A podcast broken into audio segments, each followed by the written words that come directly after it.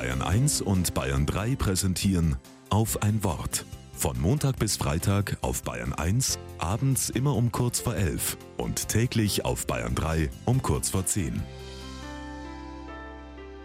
Mit Hans-Peter Weigel. Stets steht derzeit die Sorge um den Klimawandel auf der Tagesordnung. Gewarnt waren wir ja seit langem, auch durch die Studien des Verhaltensforschers Konrad Lorenz. 1973, vor 50 Jahren, erhielt er den Nobelpreis. Im selben Jahr erschien sein Buch Die acht Todsünden der Menschheit.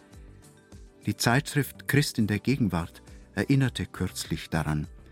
Der Mensch habe durch eine überdrehte Zivilisierung das Gespür für die Natur verloren. Er habe sich zurückgestutzt auf die Dimensionen des Produzierens, Arbeitens und Wirtschaftens. Alles müsse immer, überall, sofort verfügbar sein. Schreibt Konrad Lorenz, als es weder den Pizzaboten noch Amazon gab.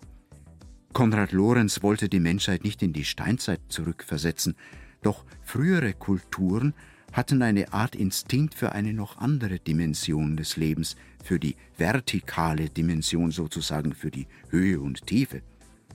Von der spüren auch Menschen von heute etwas, wenn sie außerhalb der Städte nachts zum klaren Sternenhimmel hochschauen. Sie müssen gar nicht wissen, wie viele Milchstraßen und Sonnensysteme es gibt. Sie ahnen etwas vom Geheimnis des Universums und fühlen sich doch aufgehoben und geborgen. Die Christen, die heute Christi Himmelfahrt begingen, stellen sich die kaum mehr im wörtlichen Sinn als eine Art Himmelsreise vor, aber Sie sind sich gewiss, Jesus, der ganz und gar für die Menschen da war, ist aufgehoben und geborgen in diesem Geheimnis des Universums, in Gott.